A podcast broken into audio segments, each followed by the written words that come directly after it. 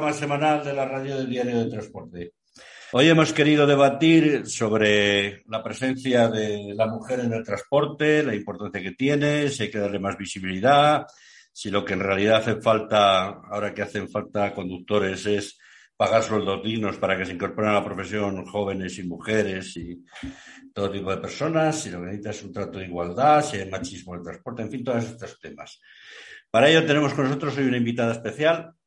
Tenemos a, a Silvia Navarro, que nos ha querido acompañar desde Sagunto. Hola, Silvia. Hola, buenas tardes, compañeros. Hola. Está con nosotros también nuestra colaboradora habitual, Begoña Ormeneta. Hola, Begoña. Hola, muy buenas a todos. Y don Nicolás Martín. Hola, Nico. Buenas tardes a todos y a las compañeras. Bueno, vamos a empezar por las mujeres. Responder la que queráis de, de las dos. Eh, ¿Vosotros creéis que hace falta darle más publicidad en los medios de comunicación y en todos los sitios para que haya más mujeres en el transporte o lo que hace falta es un trato digno en realidad? A ver, ¿quién responde primero? A ver. A ver. Venga. Begoña, habla tú mejor. Y empezamos, luego... a- empezamos atacando. Venga, pues pienso que no. A ver, No. toda visibilidad es buena, toda visibilidad que tengamos las mujeres en cualquier trabajo que no estemos demasiado representadas es buena para que otras mujeres vean que sí pueden hacerlo si quieren, pero la visibilidad no va a dar opción a que mujeres entren. O sea, yo creo que es muchísimo más importante eh, poder plantear nosotras, las que estamos ya en el transporte, a las que quieran entrar, que aquí hay unos sueldos dignos, que aquí eh, la legalidad se cumple, que hay unos convenios que se cumplen, que hay una serie de, de- ya no solamente de dinero, ¿eh? de condiciones laborales eh, atractivas y entonces las mujeres entrarán igual que entrarán los hombres. Pero porque nos demos más visibilidad, si luego resulta que tenemos que contarles la verdad, porque yo no voy a mentir a ninguna mujer que me pregunte, y le voy a decir, esto es el sector del pirateo nivel Dios, eh, malamente van a entrar. ¿Tú, Silvia, cómo lo ves? Estoy completamente de acuerdo con, con Begoña. No vamos a, sobre todo, no vamos a mentir a, a nadie que quiera entrar en este sector, sea mujer o, o sea hombre.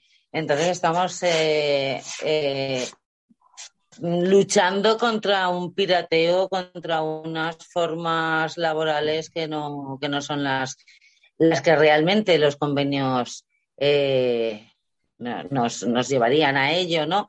Eh, pero no por ello le negaría la puerta nunca, ni a ninguna mujer y sobre todo tampoco a ningún hombre.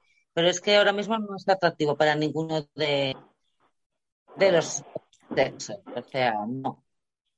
Nico.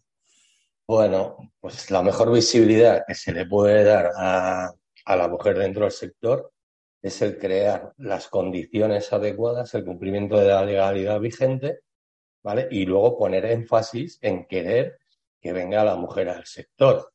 Pero para que venga la mujer al sector, las condiciones son para todos, para los hombres también, porque no son muy buenas las condiciones que tenemos ahora mismo en el sector, ¿no? Hablando dentro de la generalidad, porque siempre hay empresas que cumplen muy bien eh, con los convenios o, o prácticamente al 100% con los convenios, te dan oportunidades, ¿vale? Te, forman y te siguen, ¿no? En- dentro de la empresa, dentro de su, su estrategia.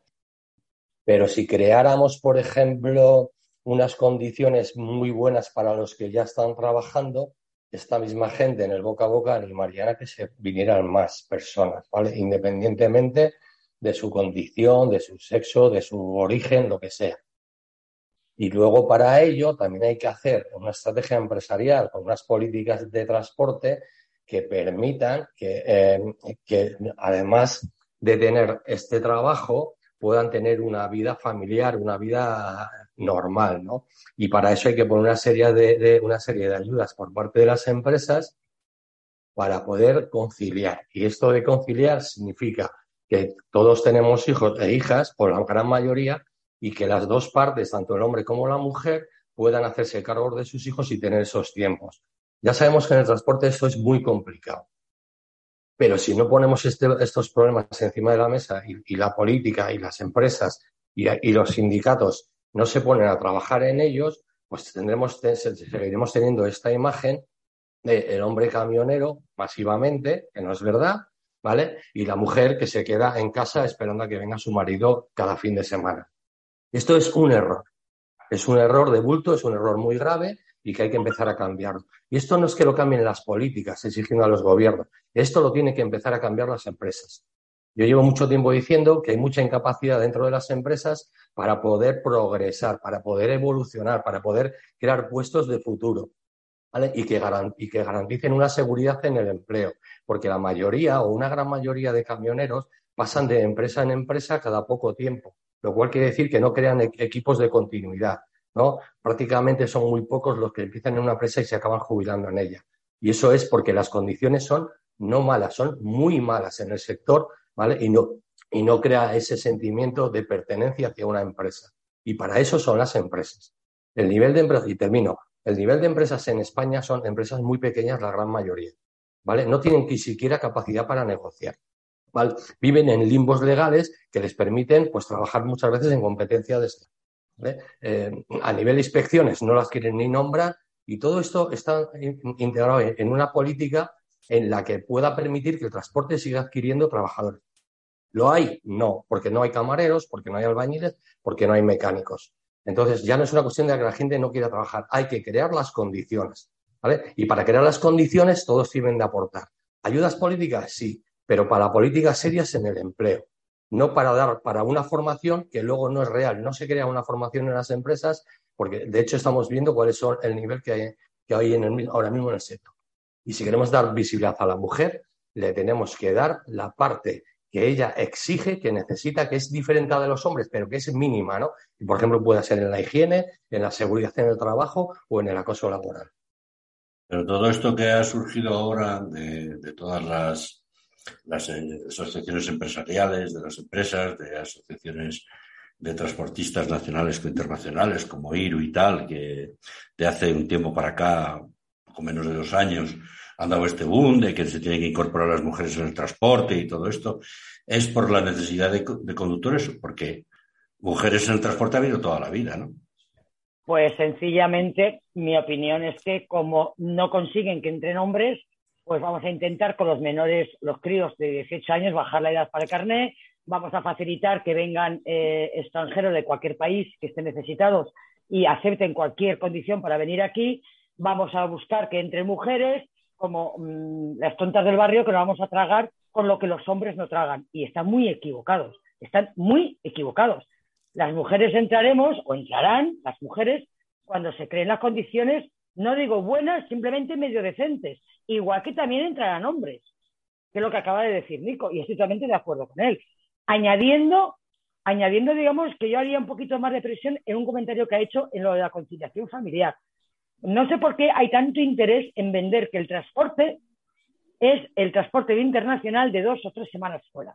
Ya no hay más transporte en este país. Ahí me han preguntado miles de veces, y no una, ¿eh? miles de veces, si tú entraste cuando tus hijos eran pequeños, ¿cómo lo hacías dos semanas o tres fuera de casa con tus hijos pequeños? yo no he estado en mi vida dos semanas fuera de mi casa. Yo lo más que estaba, cuando ya fueron mayores, cuando ya fueron grandes, fue un internacional de semana. Pero yo, eh, nos olvidemos que hay un transporte local, que hay un transporte comarcal, que hay un transporte nacional. Yo ahora mismo hago nacional y estoy todos los días en mi casa. Entonces, claro, cuando las mujeres lo que oyen del transporte es estar tres semanas fuera de casa, es que ni se les ocurre pensar entrar. No puedo con mis hijos pequeños. No, no, no. Eso no es el transporte. ¿A quién, ¿Dónde está el interés de que solamente se venda ese transporte? Porque hay grandísimas empresas que son las que están metidas en ese tipo de transporte. Pues es un mínimo de transporte en este país. Un 70% de los camiones de este país se dedican a un transporte local, comarcal o, o un nacional cercano. Si las mujeres lo supieran, entrarían como entre yo o como, bueno, Silvia y yo conocemos a chicas con hijas pequeñas que son camioneras de hace muchos años sin ningún tipo de problema de conciliación familiar. No entro en que 15 horas diarias de trabajo o 12 o 13 son muchas, eso aparte, pero que vas todos los días a casa y trabajas de lunes a viernes. Pero no se vende eso, no se escucha en ningún sitio eso. ¿Y no creéis, eh, te pregunto a ti, Silvia, ¿No crees que se está vendiendo un poco también desde otra parte el tremendismo ese de la inseguridad para las mujeres en, las áreas de servicio? Y... Yo, yo, sinceramente, eso, bueno, me imagino que habrá quien lo habrá pasado. Yo sí que estuve, como bien dice Begoña, haciendo internacional y a mí solamente me han robado el gasoil en Francia. Yo aquí en España, es más, es más.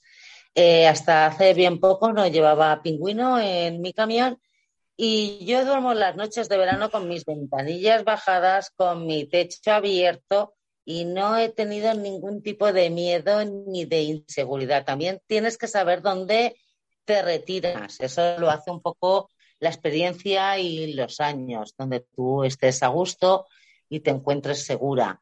Eh, pero vamos, eh, igual que yo, mis compañeros, ¿eh? no todo el mundo llevamos, ahora ya sí, pero han habido años que no todo el mundo llevamos el pingüino, la, la seta en parado que conocemos.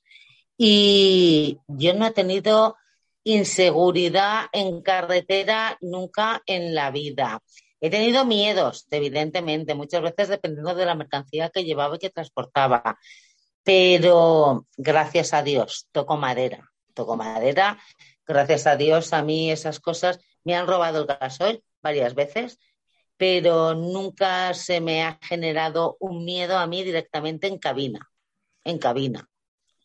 Pero bueno, eso de robar, robar gasoil le pasa también a los hombres.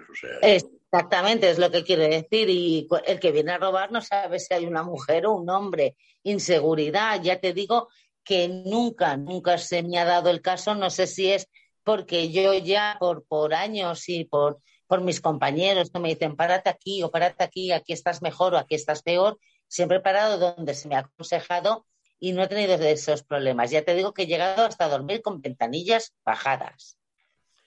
Lo que sí está claro que sí tiene que haber son áreas de servicio adecuadas, en condiciones adecuadas de servicios, tanto para hombres como para mujeres, y seguras. Y eso, eso es algo que se reclama tanto desde los hombres como desde las mujeres. ¿No creéis que hay, hay tanto, tanto, en de darle tanto bombo a, a la necesidad de que hacen falta conductores y tal, lo que hay que darle son unas condiciones de trabajo, aparte de dignas salarialmente, sino también de seguridad, de que no tiene sentido dormir todas las noches con un ojo abierto. Mira, apelar a la seguridad, apelar a la seguridad es un poco también eh, en búsqueda del negocio. Cuando decimos, insistimos mucho en que no hay seguridad, que es verdad que no hay la seguridad plena, pues estamos intentando interiorizar al personal ¿no? de que hay que ir a áreas seguras. Áreas seguras que no son gratis. Porque aquí cuando pensamos en que nos hagan áreas seguras, estamos pensando en que no nos cobren. ¿vale? Pero eso se tiene que terminar. Hay una parte que se trata de, la inseguridad eh, respecto, por ejemplo, puede ser a la violencia sobre los conductores ¿no? y conductoras. Ese sería el máximo riesgo. Sin embargo, cuando pensamos, solo pensamos en económico, ¿no? en economía. Y en, economía significa que nos roban el gasoil y nos están robando 1.400 euros, por ejemplo. O, si vamos por los peajes, por las autovías y nos cobran, ya estamos pensando que es que nos están robando porque además pagamos unos impuestos de circulación. O, todo va un poco relacionado a la economía, ¿no? a, la, parte del negocio. Y realmente ahí hay una estrategia que yo creo que se están equivocando las empresas.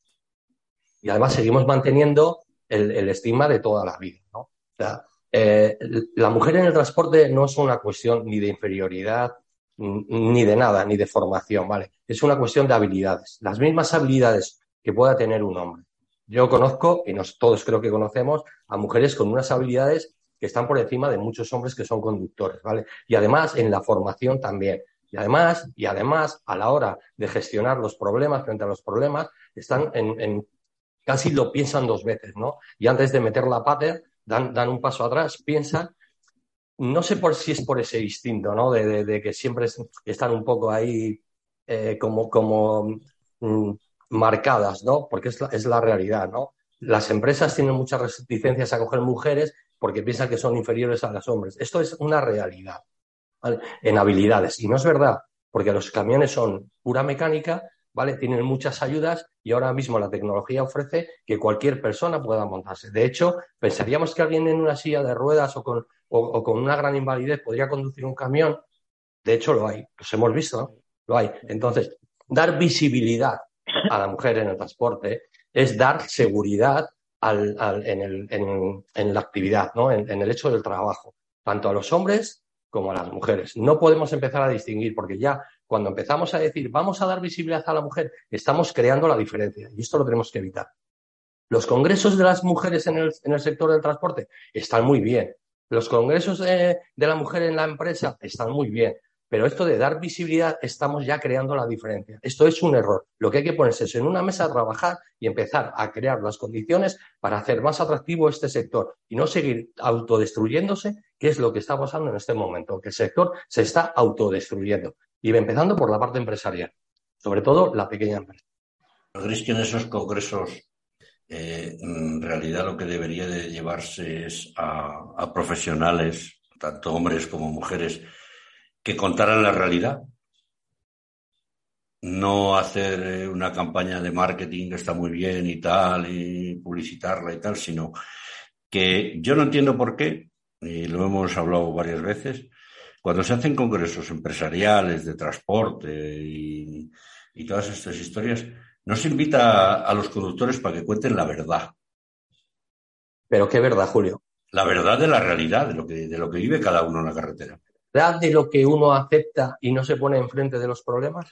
Cuando un conductor acepta unas condiciones precarias y casi de semiexplotación, donde no es capaz de levantar la voz porque tiene unas necesidades que, imperiosas que no le permiten más que tener ese trabajo por la zona, porque sea una zona deprimida, ¿a quién llevamos a los congresos? ¿Cómo lo llevamos? ¿Están interesados los que crean esos congresos a llevar a esa gente que está sufriendo tanto? que lo hay. puede, elegir un conductor. Mira, muchas veces hemos discutido internamente, Begoña lo sabe, que hay que empezar a elegir. Es la razón de Begoña. Yo elijo lo que quiero hacer, porque yo soy bueno en esto. Bueno o buena, en este caso, ¿vale? Y puedo elegir. Yo quiero elegir conciliación familiar. Yo tengo que ir a un transporte que me permita eso, porque me gusta el mundo del transporte. Es el caso de Begoña y supongo que el caso de Silvia. Y como me gusta, yo tengo que elegir las condiciones. ¿Cuántas empresas hay que me permitan estas condiciones? Muy pocas. Son las que puedo acceder. ¿Qué visibilidad tenemos? empiezan a abrir el, marco y digan, todas las empresas vamos a crear oportunidades para que las mujeres puedan conciliar, pero no solo las mujeres, los hombres, para que puedan elegir. No, es que lo que es, lo que es incapaz de entender la, hoy el sector es que no es necesario ir desde Almería hasta Finlandia, no es necesario.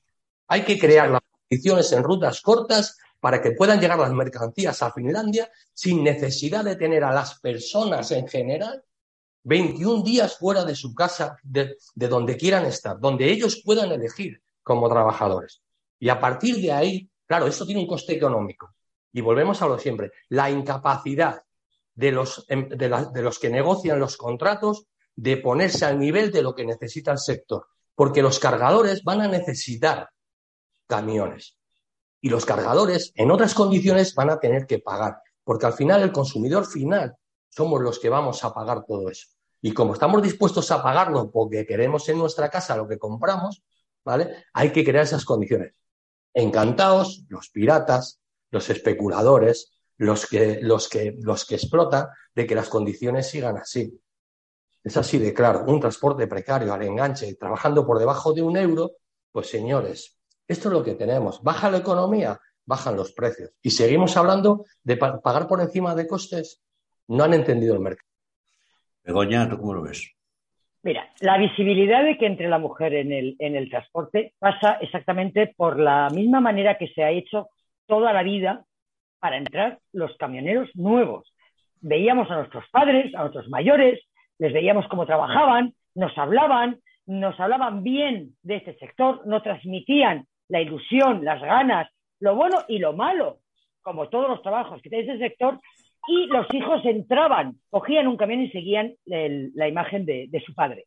De edad de 15, 20 años atrás, más o menos, esto ha dejado de pasar. Primero, la imposibilidad de llevar a nuestros hijos con nosotros en el camión mm, mayormente. Primero. Y segundo, eh, desde hace 15, 20 años, cuando se ha ido todo al garete, donde se bajaron todas las condiciones, donde se bajó todo y no se ha vuelto a subir, porque aquella crisis ya pasó, hemos pasado por épocas buenas y no se ha subido, ¿qué le estamos contando a nosotros a nuestros hijos o a nuestras hijas? ¿Qué le estamos contando? Súbete, que mira a tu madre o mira a tu padre, qué bien está, hay momentos duros, hay momentos difíciles, pero esto es una profesión. No, le estamos contando, no se te ocurra entrar aquí. Y no hace falta ni decírselo, lo están viendo. ¿En qué condiciones llegamos a casa? ¿Con qué Hablo en general también, ¿eh?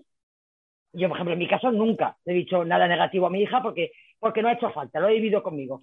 Pero la visibilidad pasa por el, boca a boca nuestro, como ha pasado siempre. Si ahora lo único que transmitimos es no se te ocurra, aquí no te van a pagar, aquí no te van a cumplir convenios, aquí la seguridad tuya les, les importa tres pimientos, aquí si quieres un parking seguro te lo pagas tú porque la empresa no te lo va a pagar, aquí, aquí, aquí, no, no, no vamos a convencer a nadie que entre, al contrario, estamos, estamos metiendo las semillitas de que no entren, pero no digo mujeres, ni mujeres ni hombres. En el momento que este sector empiecen a entrar otra vez hombres por las buenas condiciones que se recuperen, también van a entrar mujeres. A ver, que mujeres en este país hace ya noventa y tantos años que entró la primera. Que mujeres de país de camioneras ha habido siempre, pocas, cada vez más. Pero somos 5.000 ahora, más o menos, dicen, ¿no? ¿Por qué de esas 5.000 al año que viene no hay 200, ni 500, ni 2.000 más? Porque no lo transmitimos. Porque a mí me da vergüenza mentir. Yo no voy a mentir a nadie. Yo no voy a mentir. Y el boca a boca es lo fundamental. Cuando transmitimos, en qué condiciones estamos. Me da igual todos los congresos que hagan y todas las medidas que pongan y todo lo que quieran hacer. No me sirve para nada. ¿Por qué? Porque luego, la verdad, cuando le preguntan, ¿pero tú qué? Pues yo esto.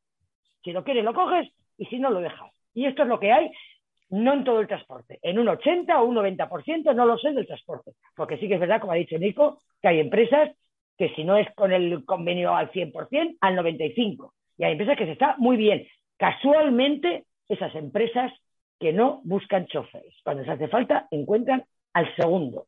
Qué casualidad. ¿Tú, Silvia, cómo lo ves?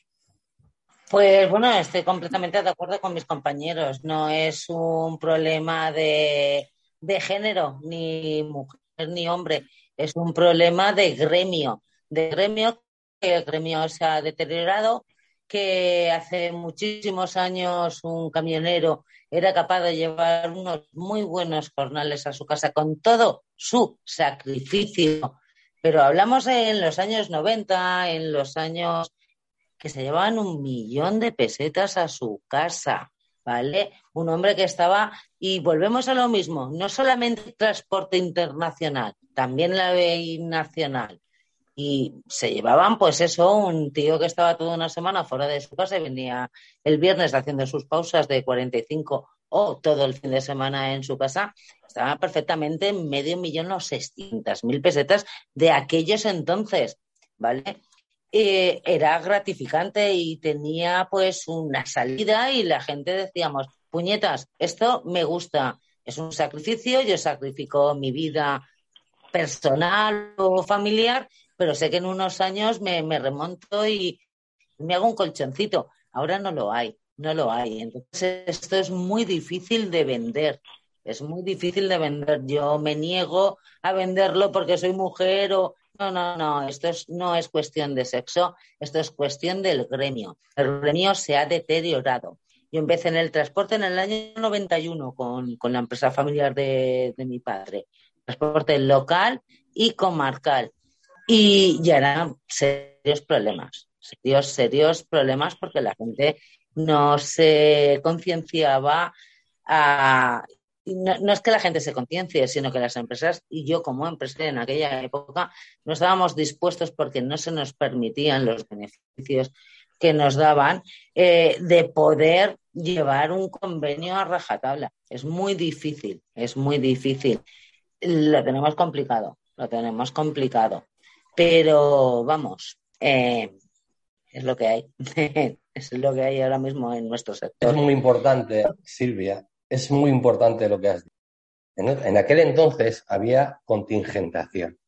A, partir de que se abre el mercado y empieza a entrar toda esa gente, claro, para repartir el trabajo que había y estábamos en crecimiento, había que competir y se compite por precio en el sector.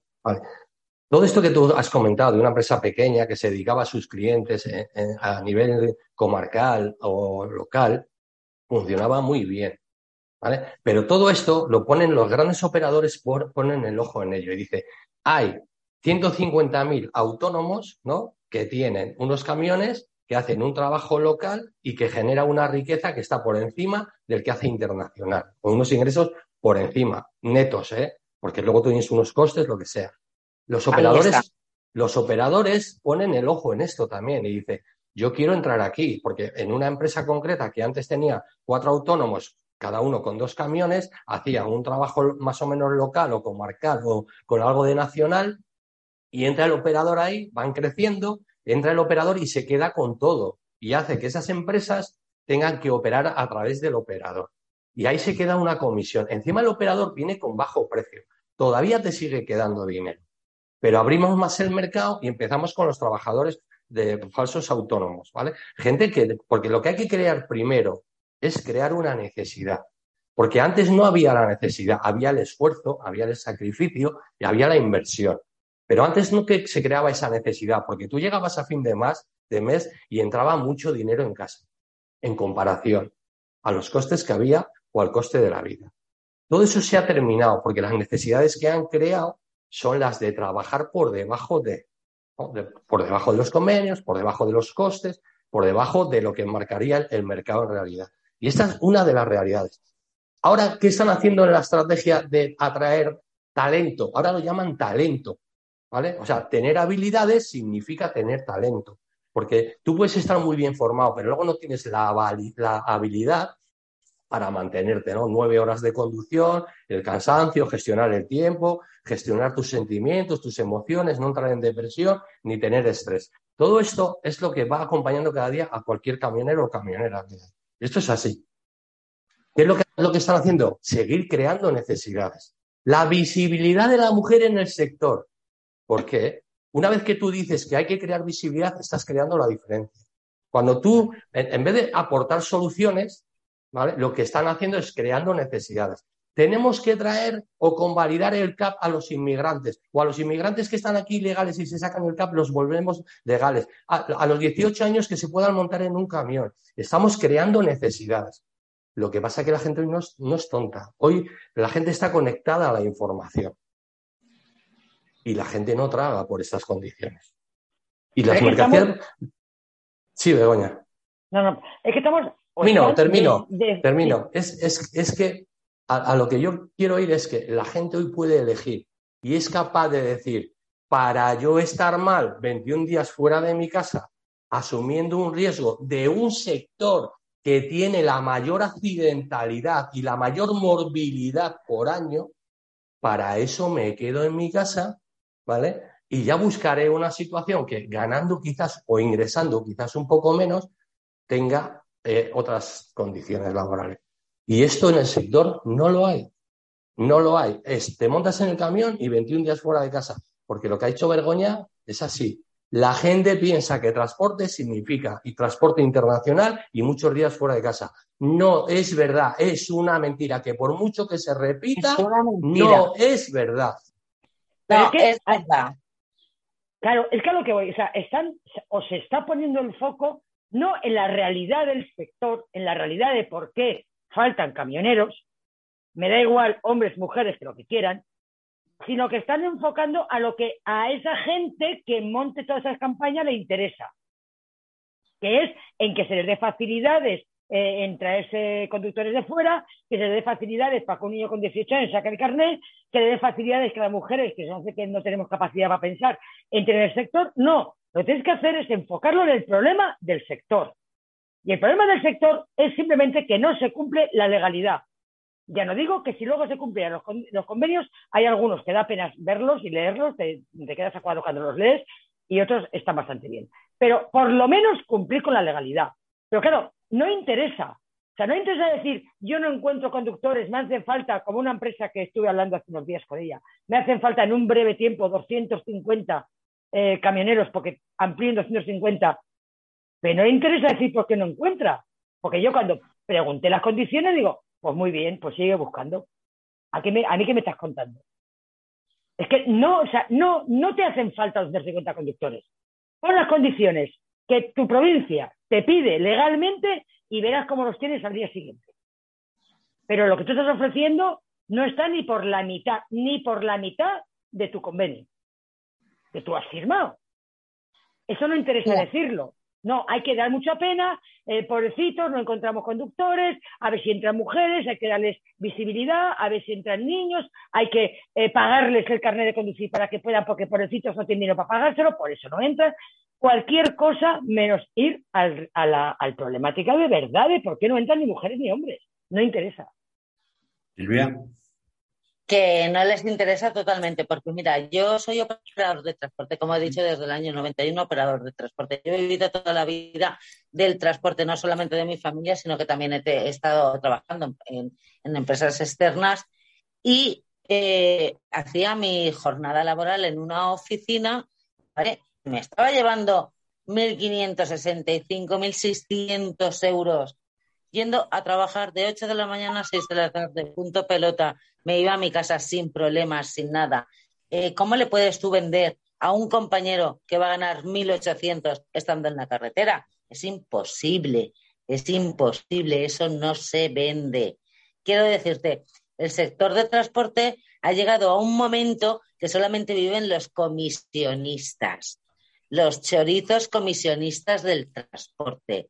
Y eso ha sido lo que ha ido rebajando, rebajando y deteriorando el transporte. Yo recuerdo cuando era muy chica, muy chica, muy chica yo, que íbamos y nos apuntábamos en la bolsa de transporte aquí en Sagunto, había una bolsa, y el viaje que le tocaba, le tocaba y salía el camión que le tocaba salir.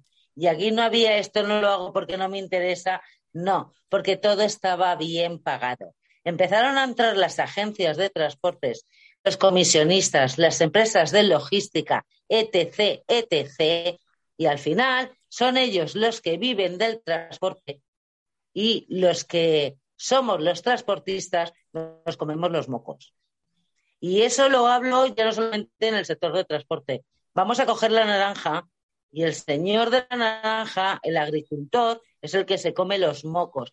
Y después somos los camioneros porque los que ganan dinero son las empresas de logística, son los almacenistas, son los distribuidores y es todo este gremio que se formalizó en los años noventa y tantos, dos mil, cuando se legalizó la eh, competitividad europea en el transporte. Y esto ha sido lo que nos ha llevado a la puñetera ruina. Y vuelvo a decir, yo en los años 90 gente que trabajaba conmigo en mi empresa y estaban en locales y comarcales, se, llenaba, se llevaban nóminas de 300 y 400 mil pesetas. Los que estaban en nacionales se llevaban 500 y 600 mil. Y los que estaban en internacional rebasaban el millón de pesetas. Hablamos en pesetas. Habrá gente que aún no se acuerde de cuando se hablaba en pesetas. Hablamos de 6.000 euros, de 2.400 euros, de 3.000 euros. Eso hoy es impensable, impensable. Entonces, ¿qué ha pasado? Que nos sobran comisionistas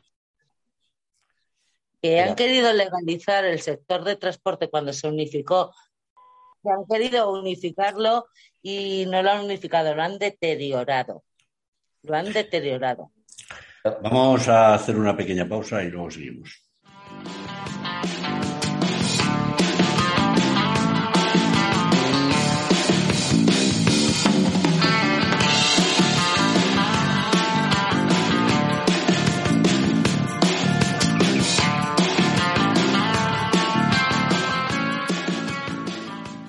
Continuamos con la segunda parte del programa semanal del Radio Diario de Transporte, en el que estamos hablando de la mujer en el transporte. Eh, una pregunta y va para, los tres. Eh, ¿Por qué creéis que, o a qué intenciones obedece que desde, sobre todo desde las redes sociales, se hable tan mal de la profesión, se hable tan mal de todo el mundo está quemado, todo el mundo te dice que esto es una mierda, todo el mundo dice que no merece la pena trabajar en esto, que a ver si nos jubilamos, que a ver si se van a la mierda todas las empresas y no encuentran choferes, en fin. ¿A qué crees que se debe esto? Pues voy a opinar yo por la degradación que ha habido, por la absoluta degradación eh, en las condiciones laborales, en todo lo que queramos y además en la manera de entrar en la profesión porque, y además hace poquito estaba hablando, no, recuerdo con quién, porque hemos pasado de entrar a, esta profesión, que es dura y es difícil, por vocación, a entrar por necesidad. Y por necesidad este trabajo, este nuestro, no hay Dios que lo aguante. Gente que entró con la crisis del 2008, 2007, 2008, al cabo de 10 años están amargados. Es normal, es lógico, ¿eh? Porque entraron por necesidad ante unas perspectivas de años atrás que ya no eran reales, se han encontrado con que esto no es lo que era y están realmente amargados. Por eso hablan tan mal de su experiencia en el transporte. Sin embargo, quien sigue entrando, que los hay, que entra por vocación, por supuesto que admite, y se admite todo lo bueno y todo lo malo que tiene, pero no estás amargado.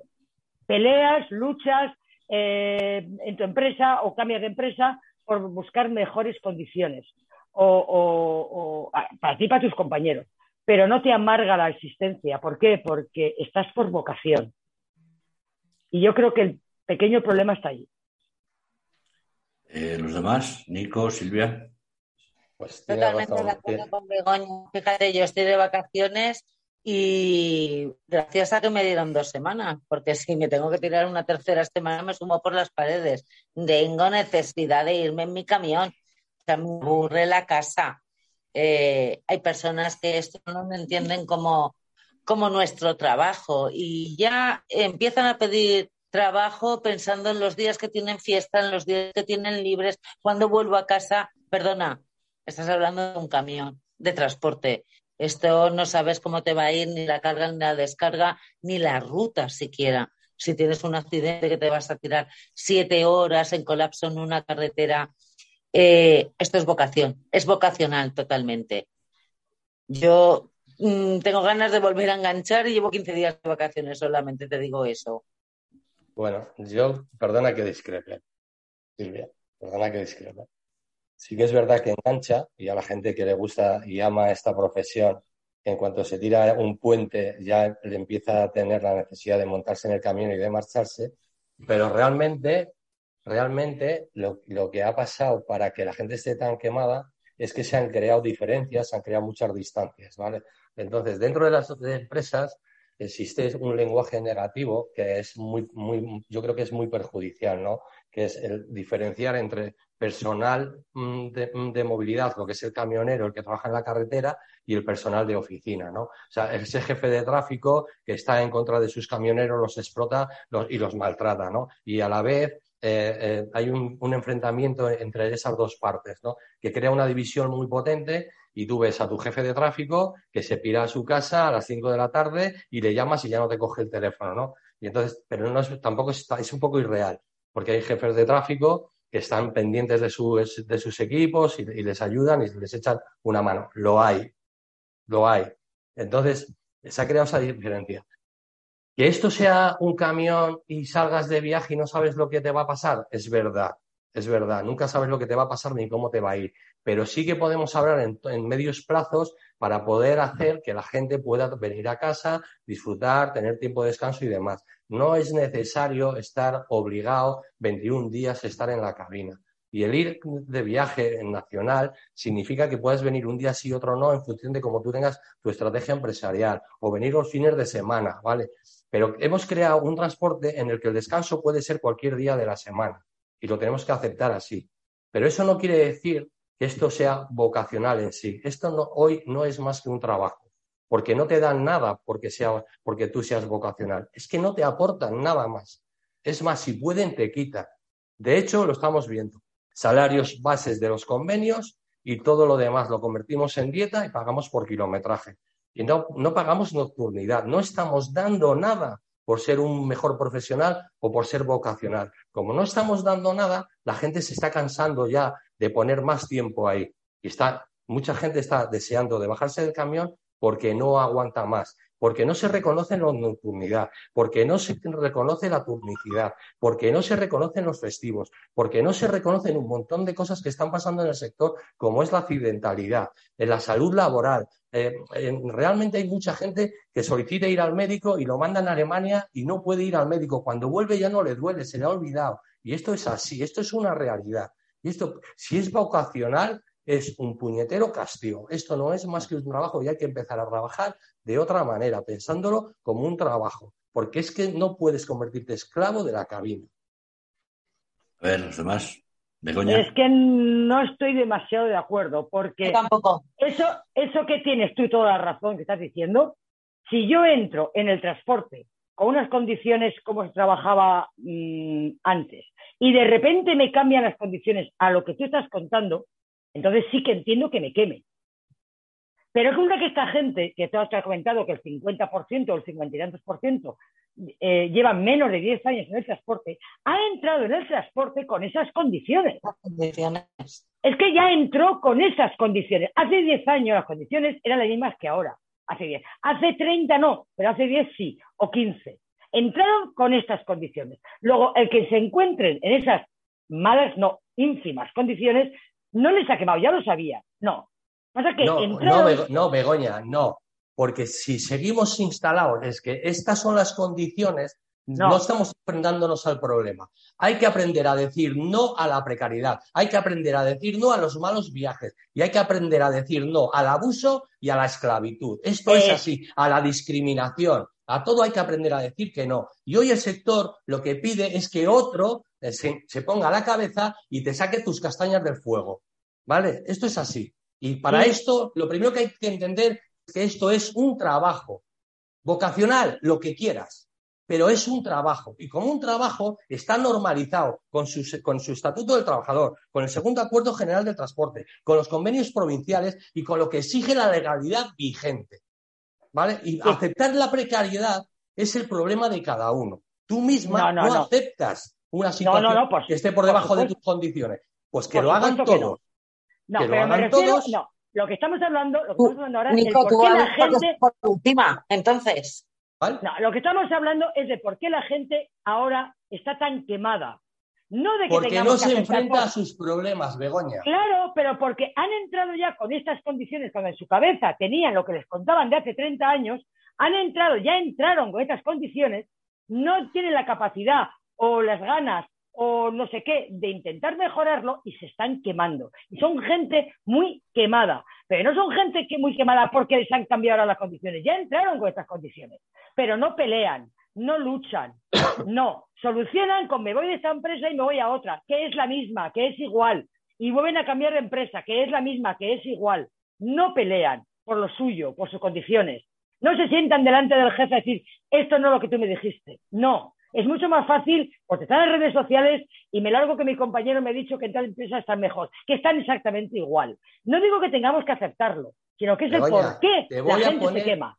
Te voy a poner un ejemplo más claro que el agua. Vale, y no hemos aprendido nada. Nada, en, la, en la pandemia, los camioneros trabajaron, llevaron los productos a su sitio. Yo te puedo contar cosas que vi en la pandemia, de cómo se hacían viajes a 0,47 el kilómetro, en trailer. Eso lo he visto yo. A 0,47 el kilómetro. Nos dijeron que éramos héroes. No, solo estamos, estamos haciendo nuestro trabajo, poniendo en riesgo nuestra salud. ¿Vale? Y entendimos que era lo que teníamos que hacer. No hemos aprendido nada. Estamos pensando que somos héroes, que no nos han reconocido el, esfuerzo que hemos hecho, que, nos debe, que, el Estado, la sociedad nos debe. No, este es nuestro trabajo. Es lo que tenemos que hacer. Lo que queremos es que se nos den las condiciones que marca la, legalidad vigente para tener un trabajo digno, ¿vale? Que garantice nuestro futuro y el de nuestras familias. No quiero que me regalen nada, no quiero que me den una capa de héroe, no quiero que me den una medalla. Quiero que me den las condiciones para yo poder realizarme como profesional del transporte y poder trabajar y traer mi salario a casa. No, no, esto solo es un trabajo para empezar. Pero, ¿quién quiere eso, Nico? De verdad, ¿quién quiere eso? Mucha ¿Tú que te lo peleas? quiere que otro le saque las castañas del fuego. Ah, ahí voy. ¿Quién realmente Porque son héroes, porque la sociedad les debe, porque el gobierno les debe. No, no, no. Tú eres el que te tienes que enfrentar a tus problemas. Pero no se hace. Claro, realmente, realmente, ¿quién es el que quiere mejorar sus condiciones? ¿El que dice en las redes sociales eh, me estoy quemando? ¿El que dice en las redes sociales tal empresa a unos piratas? ¿El que dice no, no? Esa gente no quiere mejorar la gente espera, que los demás, que los demás se la mejoren. Pero ellos no hacen nada por mejorar. Están muy cómodos en su posición. ¿Y, eso es vocacional? Cuando, una profesión es vocacional, cuando una profesión es vocacional, un tío no la deja tirar por tierra. Pues por eso lo digo, por eso lo digo. No la deja tirar por tierra, como la hemos dejado nosotros. Pues por eso estoy diciendo. Todos esos procesos, todos esos, perdóname, todos esos procesos que estamos comentando aquí todos, los hemos vivido. Hemos estado muy bien y hemos ido decreciendo. Pero llega un momento que uno hace una reflexión, ¿vale? Y dice, no, yo tengo unos objetivos. Y además esto es lo que a mí me gusta, es de lo que sé, ¿vale? Y entonces, en vez de estar tan visible en redes sociales o, por ahí en la barra del bar dando discurso, lo que tú te estás es moviendo en ámbitos que te puedan mejorar profesionalmente. Si te dejas por hacer esto, hombre, te llaman listo, te critican, te ponen como lamebotas, como chupaculo. Bueno, pues ¿qué le vamos a hacer? Oiga, vamos, vamos a ver cuáles son sus condiciones, cuáles son las de los demás. Pero lo que sí que está claro es que ha habido una estrategia por parte de quien sea de mm, eh, poner a los sindicatos en la picota y ellos mismos han caído, ¿vale? Y hay muchos que están en, comités de empresa que tienen montado su chiringuito, cierto, todo lo que quieras, pero hay una propaganda, una estrategia de, de hacer que los pactos sean entre trabajador y empresario, saliéndose de los convenios. Pues si tú te sales de la oficialidad, no esperes que te traten mejor. Porque hoy tú contratas un, trabajo, como sabe Silvia, que puedes tener una empresa que es operador y mañana, seis meses después, viene otro más grande y te la quita. Y todas esas condiciones que tú habías dado a tus conductores se las tienes que cambiar. Claro, porque es transporte. Pero eso no quiere decir que tú tengas que tragar con ello. Puedes elegir marcharte. Claro. ¿Sí? Pero ¿quién, pelea por eso? ¿Pero quién pelea por eso? El que ha entrado hace 10 años, el que entró hace 10 años por necesidad, ojo que voy a repetir que me parece estupendo, que, que, no, es malo en absoluto, pero que no, no le gusta, no quiere mejorar esto. Busca su, su mejora suya, que es cambiarme de empresa y me voy a esta que me han dicho que cobro 50 euros más. Que, luego me van a, que luego me van a tener, en vez de una semana, tres fuera, eso me lo voy a callar. Y dentro de dos semanas ya presentaré en las redes sociales que aquí hice tres semanas fuera de casa. Pero si te has sido tú, sabiéndolo. Yo... esa gente no le interesa mejorar el transporte. Quiere mejorar su vida, la suya, personal. Y no, no hay ningún esfuerzo para mejorarla. Creo, que me, creo que me conoces. ¿Crees que me, creo que me conoces. Y yo, he, y yo he visto cómo gente elige la marca de camión por delante de las, de las condiciones y del salario. La marca y el numerito del motor. ¿Eh? creo que me conoces. yo he visto. Creo, que me conoces. Y, vivo todos los días situaciones que de verdad que, son, serían capaces de sacarme de mis casillas, de cómo la gente, ¿vale? Eh, se deja la vida porque prioriza cosas que son superfluas frente a las que de verdad son las que hacen falta. ¿eh? Hasta el punto de es que yo llevo un 510 y no un 500 como tú. Y eso yo lo. No, no, eso lo oí yo el viernes. Eso lo oí yo el viernes. ¿Me quieres decir que pues esa gente intenta mejorar la profesión? No. Y ahora, para reconducir, para reconducir, si nos estamos peleando, dejando de un lado la seguridad, la salud, las condiciones, y priorizamos la máquina, que si hago internacional, que si paso 21 días fuera de mi casa y por eso soy mejor profesional. Sinceramente, cualquier persona que sea sensata dice, ¿cómo? ¿La gente? Yo ahí no voy. Yo ahí no voy. volvemos, perdona, volvemos a, a lo mismo que donde yo empecé en el transporte en los años 90. Había una bolsa en el pueblo te estoy hablando del puerto de Sagunto, tiene muchísimo siderúrgico ¿vale? Y había unas bolsas en el pueblo donde, eh, voy a decir los nombres porque no, no, no tengo el por qué ocultarlos, entonces eran Penasar y Basegar. Seguramente alguno de los antiguos lo conozca. Y tú llegabas aquí, fueras del País Vasco, de Cáceres, de Badajoz, de Soria, de donde tú puñetas fuera, y ahí salían unos viajes. Y ahí el viaje salía al mismo precio para todo el mundo si estabas en la lista y te tocaba, salías tumbando y cargando. ¿Vale? La precariedad la hemos creado con estos comisionistas agencias que te ponen el Scania 510. Yo llevo un Renault 460 sin retarder, llevo freno de válvula. Que eso y el pedo de un mariquita tiene la misma fuerza. Ya te lo digo yo. Y encima un tres patas, que muchas veces voy a 46 toneladas. Tírate un rabudo para abajo o tírate para arriba, ¿sabes? O sea, no me cuentes. Eh, lo hemos deteriorado nosotros. Nosotros. Hemos dejado entrar aquí a un equipo que se les llena la boca de llamar logística, a lo que toda la vida ha sido la bolsa de viajes. Pero es que eso es pasado ya, el mismo precio de salida para ti que para mí. ¿Cómo que es esto? Que si yo ahora subo para el País Vasco, te lo hago un 5 a un 10% menos salida de Aceralia, aquí en Sagunto, ¿eh? No te hablo de ningún otro sitio. Y te hablo con nombres. Porque yo vengo de retorno. ¿Qué coño de retorno? ¿Que tú no gastas el mismo gasil que yo subiendo? Pero, es que ahora todos los viajes estamos locos o estamos locos. Todo esto ha venido a raíz de eso, de cuando se quiso hacer la legalización en el transporte, cuando las tarjetas de transporte pasaron todas a ser ni la comarcal, la MSC, eh, o la, S, eh, la MS, eh, yo recuerdo esas tarjetas de transporte, la local, la comarcal y la nacional, con su rombo, su círculo o su cuadradito. ¿Cómo es que tú sales ahora con un 5 de un 10% al mismo sitio que tengo que ir yo? Tú que vienes de la agencia X y yo que salgo de mi mismo pueblo con un 5% menos. Si yo gasto el mismo gasto que tú y yo mañana voy a salir de tu tierra y tú en tu tierra no me vas a mandar el viaje al 5% más barato. Silvia, todos los viajes son de retorno ahora. Porque todo aquello de las tarifas de referencia, mira, las tarifas obligadas cuando estaban los centros de transporte, eran tarifas obligadas, tanto para el que salía como para el que retornaba. Cuando salieron las tarifas de referencia, ya se crearon las tarifas con un porcentaje por el tema del retorno, ¿vale? Y luego se creó una tarifa y los reportes. Perdona, se creó una tarifa donde estaban todos los movimientos y todos los costes especificados. Y al final, al final, ¿eh? de poner si tenía viaje por autopista o si las condiciones del viaje eran otras, que tú le ponías un porcentaje. Al final había una suma de un 7% de beneficio industrial, más IVA. ¿Sabes cuánto duró eso? Lo que duró lo que, al nivel de formación que tenían los empresarios en, entonces. Te estoy hablando de las huelgas del año 94. Yo estaba en ellas cuando se quisieron legalizar y cuando se quisieron y cuando se quiso eh, eh, eh, todo el tema del transporte. O sea, es que mm, estamos hablando de cosas. Sí, es que yo he vivido todo eso, Silvia, y lo he vivido desde muy dentro.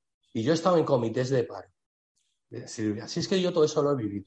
Y los retornos. Tú, no, escúchame, tú, no puedes pelear. Retorno, es un viaje, caballero que es un viaje caballero, que su camión gasta lo mismo que el mío. Si usted, por ejemplo, lleva un 510 y yo llevo un 460, yo me fastidiaré porque llevo menos caballaje que usted y gastaré más. Pero el precio es el que es, porque están los mismos kilómetros para usted que para mí. Silvia. Y mi beneficio es la mejor o peor. Pero no, puedes volver a.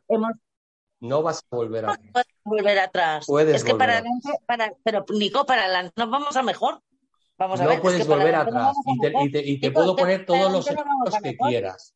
No es un problema de que haya más agencias o más logística, porque si tú, cuando estás en Barcelona, eres capaz de aceptar que te paguen por debajo de lo que te cuesta el gasoil para ir a tu casa, no es un problema de la logística. ¿Eh? A 200 pavos. Problema tuyo. Porque bajar a casa y un viernes. No me Yo me he venido de Barcelona vacío a mi casa porque el precio no me interesaba. He levantado el eje y vacío. Claro que sí, levanto el eje y me vengo en vacío. Ni viernes porque pues que lo hagan, que lo hagan. Los viernes son precio puta ya. Perdón. Pero que lo hagan.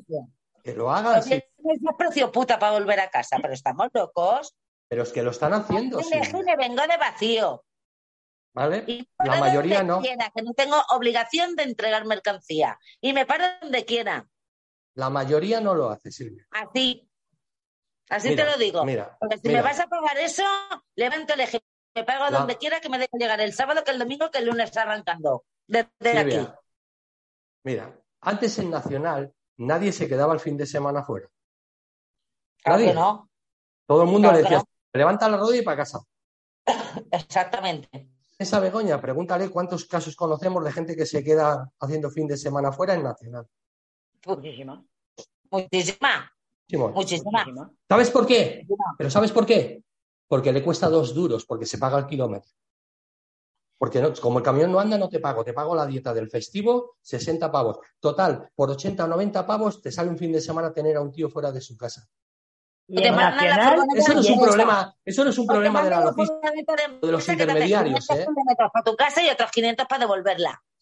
Con 45 horas de descanso.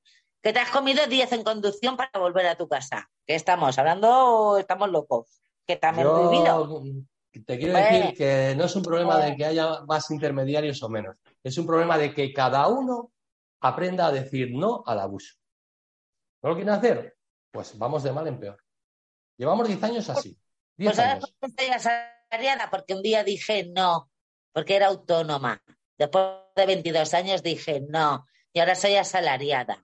Y a mal que mal, todos los meses pongo la mano y cobro. Y Pues con hagan todo lo 50 mismo. años estoy cotizando donde creo que pocas empresas pueden cotizar como estoy cotizando yo ahora mismo. Y día sí día también duermo en mi casa. Pero sí, llevo un camión y no me gano más de 2.000, 2.100 pavos. Fíjate qué tristeza más, más triste. Hay gente que gana menos que tú, ¿eh?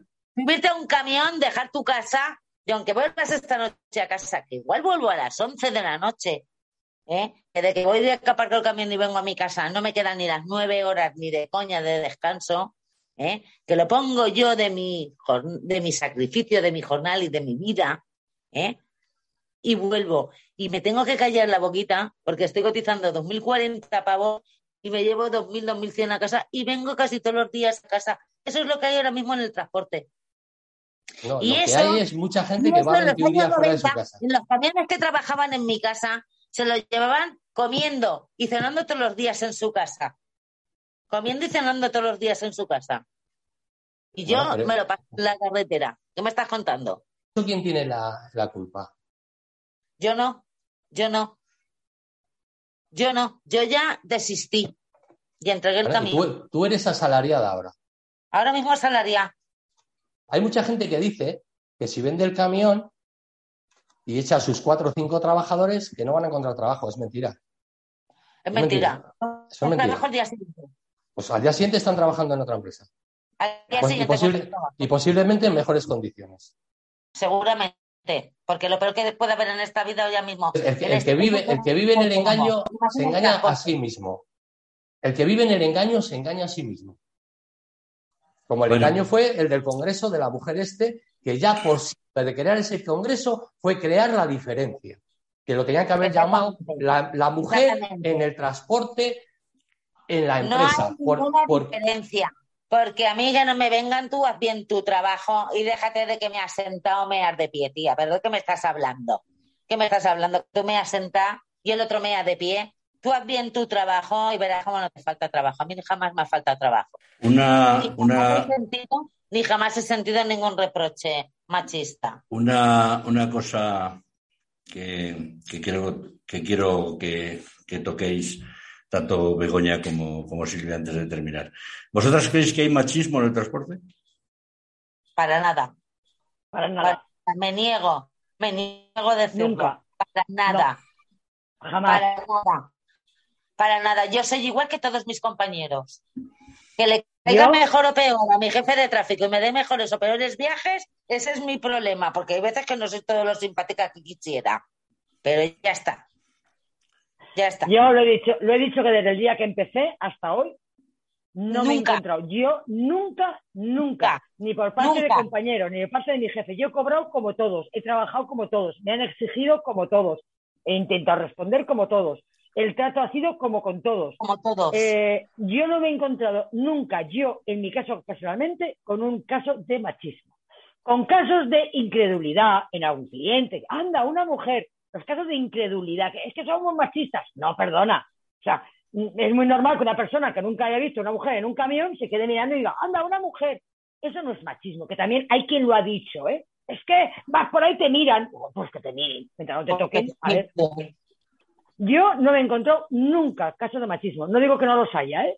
Yo nunca. Y en el puerto de Valencia, que es donde está ahora Silvia, que cuando empecé estaba yo sola y vi entrar a las, a las cuatro, cinco, seis primeras mujeres, que luego ya fue cuando yo me fui, en, ese, en ellas tampoco. Entraron igual que sus compañeros, en más condiciones, el trato era espectacular con todas. Yo no he visto nunca machismo. Yo no. Bueno, para ir, para ir terminando este, este programa, eh, ¿estáis de acuerdo, eh, como pienso yo, que la solución, sean hombres, sean mujeres en el transporte, lo que hay que, lo que tienen que mirar las empresas y lo que, y, la solución está en unas condiciones de trabajo dignas, tanto salarial como laboralmente y socialmente. Exactamente. Ofrece en tu empresa unas condiciones salariales y no salariales, que no todo es el dinero. Dignas, lo que marque el convenio y te entrarán cuantos hombres quieras y cuantas mujeres quieras. Exacto. Exacto. El problema es que cuando hacen estos congresos y congresos empresariales, todos dicen lo mismo. Porque ¿quién paga? Incluso empresarios. No, es que hay que tratar a los choferes como se merecen, es que tenemos que darles un trato digno, es que tal. Pero luego la realidad es otra. Pero a ver, Julio, ¿quién patrocina esos congresos? ¿Quién pone el dinero? A partir de ahí ya, ya sabe lo que se va a hablar. Ya no tenemos nada más que hablar, señoría. Ah, bueno, a ver, eh, poner el dinero, las marcas patrocinan porque se organice, pero bueno, tampoco influyen mucho en, el debate del Congreso, eh, en las opiniones que pueda decir un empresario. Eh, que todas las hemos oído en ese famoso congreso en el que empresarios que después resultaba que a lo mejor no trataban muy bien a sus choferes decían que, que, tenían que tratarles como personas, que tenían que darles un trato digno, que no sé qué, y luego la realidad de sus empresas es muy diferente cuando hablas con, con los conductores de esas empresas. Porque somos todos muy políticamente correctos, sobre todo cuando tienes el que manda el que tiene el dinero al lado. El que manda en esta sociedad, ya no en España, ¿eh? en esa sociedad, que manda no es ni los políticos de turno ni nadie por el estilo. Quien manda es el poder de dinero, el poder económico. Quien tiene el poder en el mundo es el dinero. Quien pone el dinero manda. Lo demás realmente, realmente, hay una estrategia por parte de las empresas de decir todo esto para dar esa imagen de que ellos quieren. Pero hay una economía que no se lo permite. Entonces, ¿qué están buscando? La presión hacia el gobierno para que legisle. Pero es que hay una superlegislación que viene de, Europa que no te la puedes saltar. No te la puedes saltar. voy, a, voy a debatir un poco. Lo que nos pasa en este sector del transporte es que eh, todo el mundo nos quejamos porque todo el mundo nos miramos a nuestro puñetero ombligo, porque no tenemos capacidad de crear un sindicato como Dios manda, como Dios manda, que ponga las pilas al cuarto a quien corresponda. Y hay muchos sindicatos en el transporte. Ya lo Me vais a perdonar, me vais a perdonar, pero no hay ninguno que no esté asociado a ninguna patronal. Entonces, ese es el problema del transporte. Por eso se están comiendo al pequeño autónomo y al pequeño empresario, porque están sin arropar. Pero a ver, ¿qué quieres decir? ¿Qué? ¿Un sindicato que un sindicato que sea de autónomos. Un sindicato de autónomos. No, no, no, no, Nico, no, no, no. En general, a mí no me importa que sea autónomo usted ni que yo sea asalariada. Yo quiero un buen beneficio para usted y un buen beneficio para mi jefe, para que a mí también me pueda pagar como yo correspondo. ¿Y quién ha dicho que esté en contra de eso? Eh, perdón. ¿De quién dice que, hay que esté en contra de eso? De que el jefe no gane dinero. No, no, yo no he dicho eso, he dicho que... No, pero, pero es, que no lo dice, es que no lo dice nadie, ¿eh? No, no lo, dice nadie eso, ¿eh? He dicho, Nico, que hoy, hoy por hoy en España eh, lo que se está abusando de nuestro sector, de que el, incumplimiento de nuestros convenios, es que no hay ningún sindicato que tenga los memoles que hay que tener para arropar bien al sector, sea autónomo, que ese hombre también lo merece, como seamos asalariados porque nuestra vida y es una, un, sector y una profesión de riesgo tendría que estar mirado como una profesión de riesgo. Pero es que Silvia, no, Silvia, eh, un sindicato nunca puede arropar o meter dentro a un autónomo.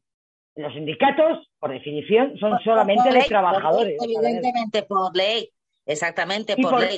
Y, resulta que en este Cuando me refiero al autónomo, me refiero a que si eh, estuvieran bien concretadas las partes eh, de los asalariados, seguramente el autónomo podría defenderse. Yo ahora mismo no estoy en caso del autónomo, ¿vale? No, no, no, no, no, no, porque tendría, tendría más margen de beneficio.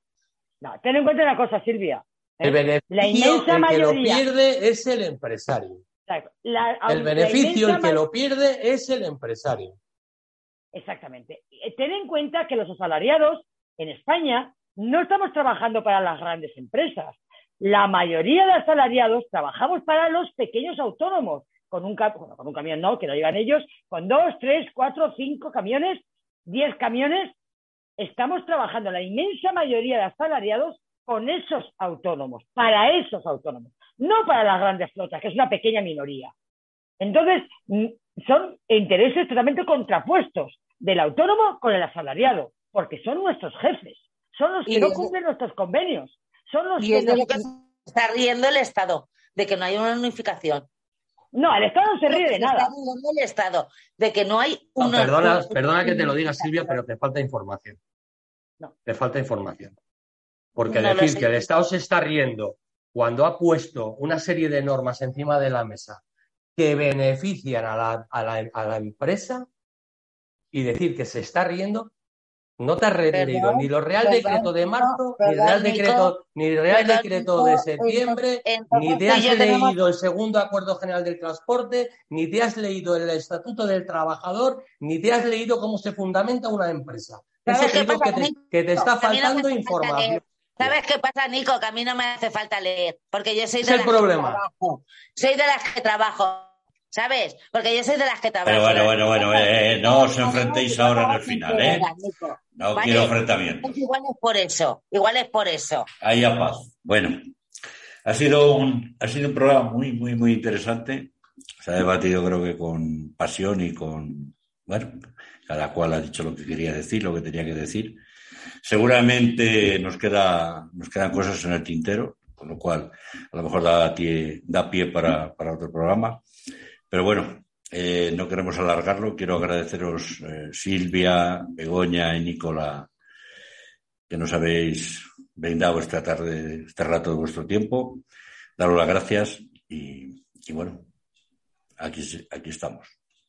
Gracias a ti por darnos, siempre esta posibilidad de estar. Y haya paz, ¿eh? No me acabéis cabreados, ¿eh? Haya buen rollo. solamente, es un solamente es un debate. Lo dicho. de, los que hay muchos entre compañeros, entre, pero entre trabajadores. Pero luego nos llevamos bien entre nosotros, no hay problema. Supuesto. O no tanto, o no tanto, no te lo creas. nos vamos a y nos saludamos. Muchas gracias, Silvia, y gracias, lo dicho, gracias, Nico, y gracias, Hasta aquí, hasta aquí el, Begoña. hasta aquí el programa de hoy. Julio, un abrazo.